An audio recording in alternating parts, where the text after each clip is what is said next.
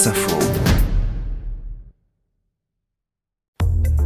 5 minutes pour réviser. Bonjour à tous. Dans notre révision du jour, la question de l'innovation de produits. C'est un thème qui est abordé dans l'enseignement au collège.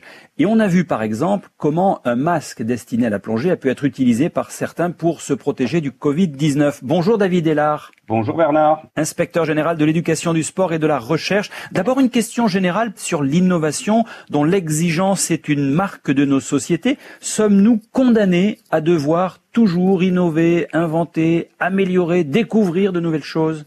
Alors, l'innovation est un paramètre de la compétitivité industrielle des entreprises au même titre que le design ou la protection industrielle, comme les brevets par exemple. Si ces entreprises veulent rester compétitives, elles sont condamnées, oui, à, à innover. Cela demande des investissements, de la recherche, du développement, mais ce n'est pas une punition hein, pour elles, bien au contraire. Il faut cependant faire la différence entre découvrir, inventer et améliorer. Découvrir, c'est révéler quelque chose qui était caché.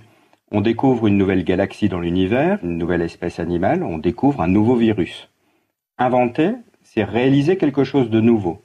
Et améliorer, c'est introduire de la nouveauté dans quelque chose qui existe déjà. Et est-ce qu'un produit innovant est toujours nouveau?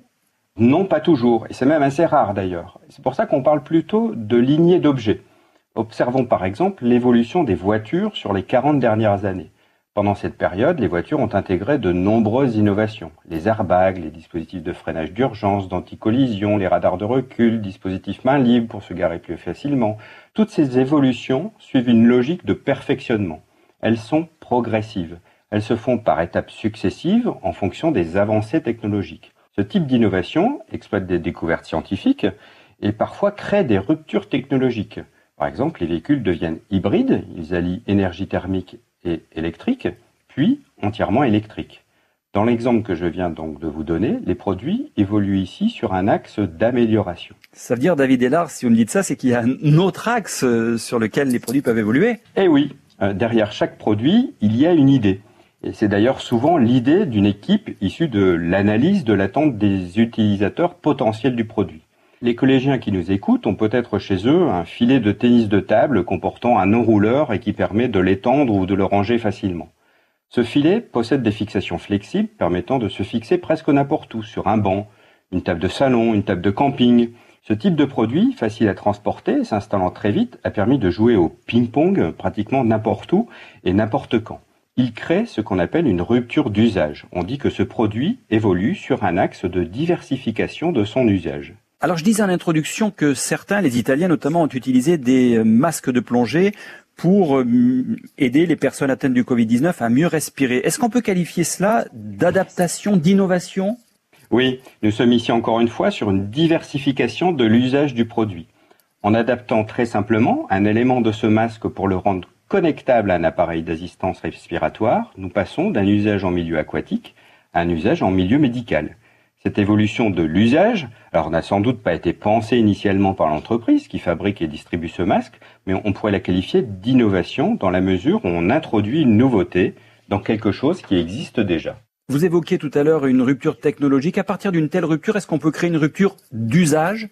Oui, bien sûr, c'est possible et c'est même souvent le cas. Par exemple, de nombreuses applications disponibles sur les smartphones euh, profitent d'avancées technologiques pour modifier le comportement des usagers. Vous avez par exemple le paiement sans contact qui est utilisé aujourd'hui, qui est un bon exemple. Parvenir à combiner rupture technologique et rupture d'usage au même moment est plus rare, et le risque étant évidemment d'innover trop tôt sans rencontrer le besoin des utilisateurs.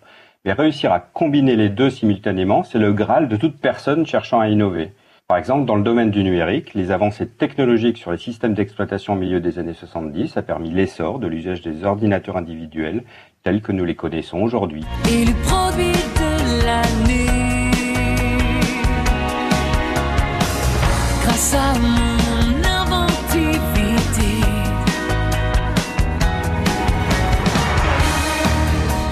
Et j'ajoute que dans un prochain rendez-vous ici, nous réviserons sur des innovations en milieu médical, donc encore plus en lien avec le Covid-19. Merci David Ellard, inspecteur général de l'éducation, du sport et de la recherche. Cinq minutes pour réviser, c'est tous les jours sur France Info. 5 minutes pour réviser avec le concours de l'éducation nationale dans le cadre du programme Nation apprenante.